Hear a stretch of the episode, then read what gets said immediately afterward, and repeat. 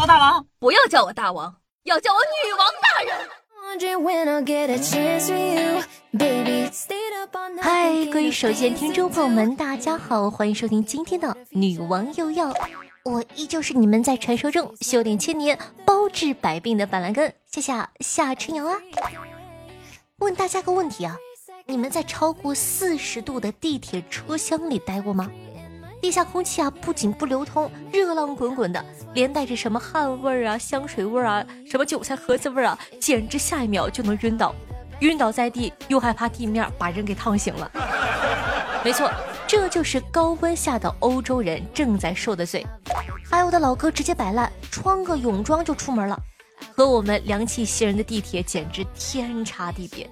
你要知道，咱中国这个地铁啊，别的地儿呢我不知道，我没有怎么坐过。就我们大连的地铁，它都咋定？南方小朋友问夏夏，什么叫做咋定呢？就是冻屁股，真的，我的天哪！你坐地铁你得多穿一点，不然的话你那个屁股都感觉哦哟。对于这样的现状啊，地铁的官方推特发话说道。哎呀，大家都不要着急嘛，我们尽量在二零三零年初装上空调系统哦。欧洲人一听，什么还有七八年？大家呢先别急，也不要觉得吃惊啊。反正呢，欧洲又不只是地铁没空调，家里也几乎没人装。根据这个业内估计啊，德国只有百分之三的家庭有空调，法国和英国均不到百分之五。再看一个数据，根据科学家统计，从二零零三年到二零二二年。欧洲因为高温天气死亡的人数已经超过了七万人。虽然呢这属于极端情况，但很多人可能还会发出疑问：都说欧洲人有钱，那怎么就不舍得安个空调呢？首先啊，是因为这个欧洲大部分是真的不热。如果大家还记得初中地理知识的话呢，就知道因为欧洲纬度偏高，百分之九十呢都在北纬四十度以北。什么叫北纬四十度呢？呃，比如啊，这个巴黎比。中国很北方的哈尔滨还要北，嗯，都快到俄罗斯了，你想想，那能热吗？太阳辐射少，整体比国内气温低，而且欧洲西部呢主要是温带海洋性气候，冬天温和，夏天凉爽。比如英国的伦敦啊，夏天平均气温也就二十度左右，冬天呢也很少低于零度的。三十七度的高温，这种天气一年最多一周，而且就算白天再热。晚上呢也会凉快下来，所以之前欧洲人呢是真不怎么需要空调，只不过近几年呢全球气候变暖，习惯了清凉的欧洲人也被送入了酷暑时代。听到这儿，可能有人就要说了，那既然气候变热了，你就装个空调呗。我跟你说，欧洲安个空调可太贵了，就算是欧洲空调安装率最高的意大利，装一台普通的空调也要七百欧，换算成人民币就是五千五百元。买了空调还不算完，买完之后你得安呢，是吧？你跟着往那一杵，它也不可能就吹凉风啊。安装的价格同样是让人啧舌，大一点的分体空调安装价格就在两千欧元起跳，那可是人民币一万五千六往上啊。也就是说呢，在欧洲安个空调要拿出两万人民币。就算欧洲人再有钱，大部分人也不会花这么多冤枉钱，毕竟一听这个价格就感觉。也不是很热了，别急，安完了还不算完。欧洲国家的电费十分的昂贵，根据呢数据公司的研究，二零二零年全球家用电费排行榜里排名前三的都是欧洲国家，你就可想而知有多贵。而且啊，就算你很有钱，欧洲的空调呢也不是想装就能装的。像欧洲这种气候，很多房子在之前建造的时候呢就没考虑过要装空调。尤其是欧洲的老房子，如果说呢要想装空调，就要调整原有的热水啊和电力系统，非常麻烦。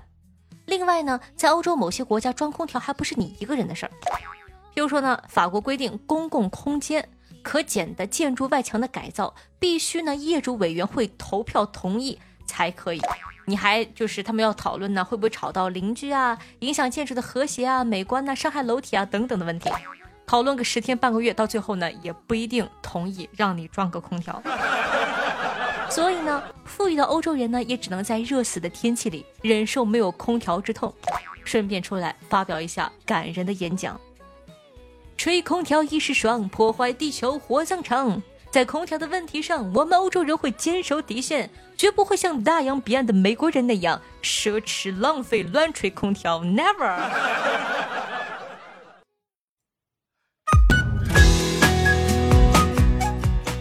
前阵子啊，夏夏呢去看了特别火的电影《孤注一掷》，不知道你看没看呢？里面讲的就是缅北诈骗。接下来呢，我们就来聊一聊最近的热门话题——诈骗。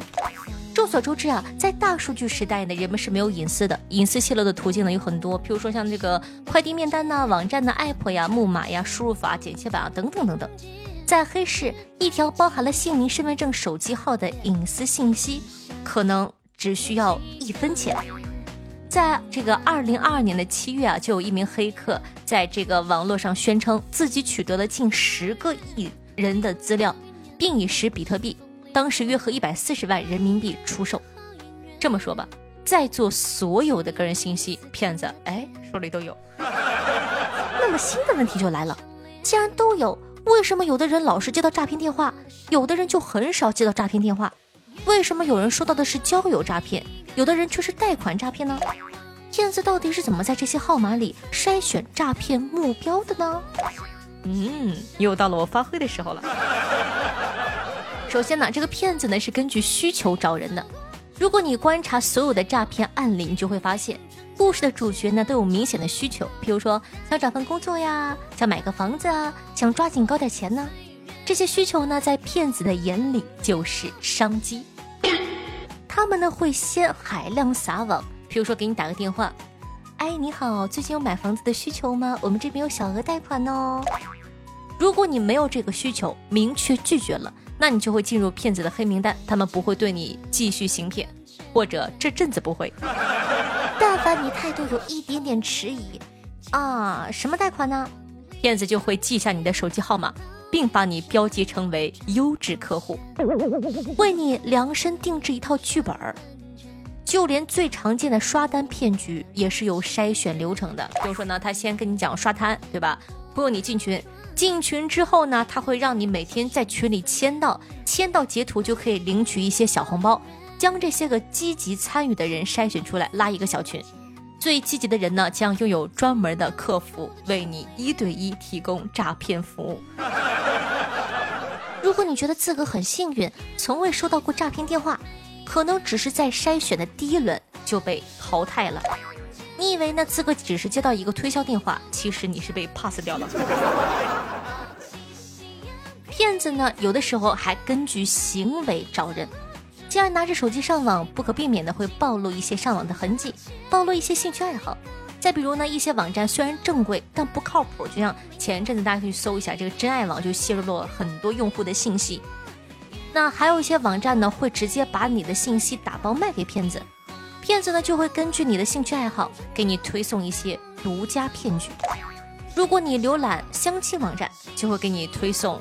同城交友杀猪盘。如果你频繁的浏览色情网站，看来是孤独寂寞了，给你安排一个裸聊。如果你频繁浏览的是博彩网站，嗯，看来钱不够花呀，来个贷款叫他投投资吧。有的甚至直截了当，哎，这个人胆子有点小，我可以直接骗他。比如说，想想个别同学一定有收到枪决通知的吧。一般都会写什么？因您啊，这个信货诈骗缺席出庭，已通过天网定位具体位置，然后已通知了当地的执法部门和司法人员携带枪支带队执行上门枪毙。哎，这给他们厉害，带上门枪毙。还有什么？这个前两年啊比较火的，重金求助，本人王美玲，二十九岁，肤白靓丽，楚楚动人。嫁亿万港商，丈夫因无法生育，特携探亲之际，在内地寻找六十岁以下、品正健康的男子，圆我做母亲的梦。六十岁你真敢写？还有什么？若电话谈妥，先付三十万定金，非你出见面，事成之后一百万众筹，不影响家庭，绝对保，呸，绝对保密。就这种很明显的啊，是诈骗的信息。收到短信后识破骗局，迅速拉黑的人就不是骗子的受众目标。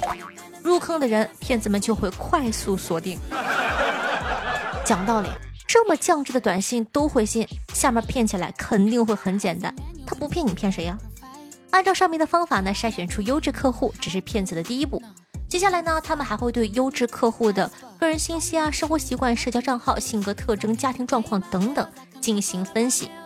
譬如说，你性格内向，有点自卑，是个单身，想要找个男朋友，那骗子就会用爱慕者的身份接触你。在这样独家定制的剧本里，普通人很难不被套路。这是为什么很多受害者，外人看来很拙劣的骗局，他们也会深陷其中。而避免这一切最好的方法就是从源头切断。喂，你好，需要小额贷款吗？滚，我不要。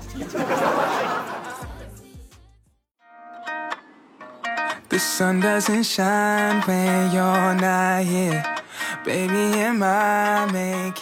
欢迎回来！您正在收听到的是《女王又要》，我是凯的夏夏夏春瑶。喜欢我们节目宝宝，记得点击一下播放页面的订阅按钮，订阅本专辑，这样的话你就不怕以后找不到我喽。同时呢，喜欢夏同学记得在收听节目的时候点赞、评论、打赏、转发、送月票，做一个爱夏夏的好少年。那同时呢，记得一下我们的完播率，一定要听到最后一秒哦。在结尾处呢，每一期的结尾，夏夏都有推荐好听的歌，希望你可以喜欢。我的新浪微博主播夏春瑶，用微信搜索公众号夏春瑶三个字，还可以收看到夏夏每期为大家准备的精彩内容，希望你可以喜欢。私微信 s s r o n e 零小写，喜欢的话呢可以加一下关注。上期啊，夏说过了，评论满一百条就会给大家用小小小的声音录一个起床的铃声。哎呀，但是很可惜不够呀。说实话，有点难过，我都没想到不够，你们太过分了。所以说呢，还是希望大家在收听节目同时多多进行评论互动，多多支持一下夏夏吧。接下来呢，感谢一下上期各位打赏的大爷。虽然上一期只有三位，但是哇，这个金额让我双眼一亮。让我看看上期是哪三位富豪吧。第一名呢，依旧是我们的落花哥哥，紫流落花六十八个喜点，哇，谢谢。第二名南风哥哥，哇哦，五十个西点。同时呢，感谢一下我们的新朋友波兰民宿，这两期也非常给力哦，二十个西点。感谢以上三位大爷。划了划了呢，有一百多，折半呢也有五十多，嗯，可以吃一顿好的啦。同时感谢一下小古城、小河马、名屋言、家有矿和彼岸灯火对于上期的女王有要辛苦的盖楼，大家辛苦啦！上期呢，我们的互动话题是：父母在你小的时候都编过哪些瞎话呢？听众朋友四小猫说道：“我妈告诉我玩具丢了，后来在亲戚家看到了，我想要回来，被打了一顿，后来才知道。”都被他送人了，还不止一次。听众朋友慧心说道：“小的时候大人说猪叉叉不能吃，吃了讨不到婆娘，是不是你爸想用它泡酒，故意忽悠你的？” 听众朋友神奇小逗逼说道：“叫我吃菠菜，说会成为大力水手。”我妈也说过。朋友团宝天下第一说到：小时候呢，家里住在农村，每次下雨发大水，我妈都说我就是那会儿在河里捞出来的。哼，该聊不聊？小的时候我就问说：“嗯，爸爸妈妈，我是从哪来的呢？”我妈说：“是我爷用镐头从山上刨来的。”有人说镐头，呃，我也不知道是啥，可能是锄头之类的吧。听众朋友云幺七零说道。我妈说，在家吹口哨容易招蝎子。听众朋友，子流落花说道：“骑狗碎裤裆，吃鱼子不识数。”听众朋友，夏夏家的小新不是蜡笔说道：“他们说我是在垃圾桶里捡的。”听众朋友，只要胆子大，夏夏放产假说：“我妈说，压岁钱妈帮你保管，长大以后都给你。”听众朋友，波兰名字说道：“泡泡糖吞进肚子里会挂。有一次我不小心吞了下去，担心了好久，不敢跟大人说。第二天醒来，依旧看到了太阳，内心开心极了。我心想，我命真他喵的硬。”好了，那刚刚呢说的是上一期的互动话题呢，本期的互动话题是：如果说我现在给你一千元买你现在右手碰到的东西，我是亏了还是赚了呢？讲道理，我现在碰的是鼠标，呃，应该是亏了，因为我鼠标才八百多。那你现在右手碰到的是什么呢？可以在下方评论区互动留言一下哦。不会有人说是屁股吧？哎呦，那你可挺变态。有朋友家里有空说到，好奇衰老长呃长寿的男人一般身高体重大概是多少呢？我总是安慰自己长得不高，有的时候中等，有的时候微胖。讲道理啊，夏夏觉得，呃，衰老慢长寿最主要的还是心态得好，就每天呢，呃，不要太上火，心里不要放太多的事儿，让自己变得快乐起来，就可以自然的长寿，身体好。听众朋友彼岸灯火说，小伙呢开了一家健身房，健身房隔壁呢是一栋写字楼，每天呢都成百上千的白领路过，但极少有人去店里。小伙灵机一动，找了一群妹子，每天下班的时候啊，让妹子们在跑步机上香汗淋漓。因为这个举动，结果对面咖啡厅蹭座位开会的人络绎不绝，健身房依旧没人来。听众朋友，那小子欠揍说道：“给主播推荐个歌，作为每期结束的备选曲。呃，月火水木金土日，韩文的 IU 和 S S U H O 唱的。”我十分喜欢前面的女生部分，十多年前听的啦。哎呀，暴露年纪了。还有一首邓福如的，名字叫做《女儿心如水》，看看有没有喜欢同样的风格的。那大家喜欢的话呢，可以听一下。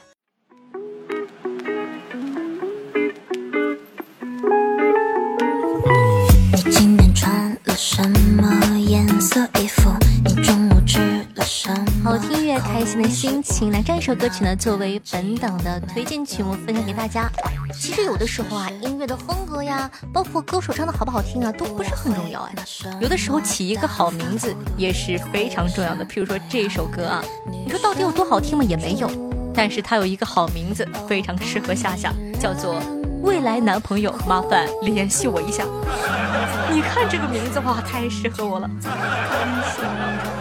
好的，这样一首歌曲来自邹念慈，名字叫做《未来男朋友》，麻烦联系我一下，作为本档的推荐曲目分享给大家。那个也麻烦联系我一下呗。喜欢咱们节目宝宝，记得点击一下播放页面的订阅按钮，订阅本专辑。同时呢，希望可以帮夏夏分享到你的微博朋友圈或者微信群里，让更多人认识夏夏，了解夏夏吧。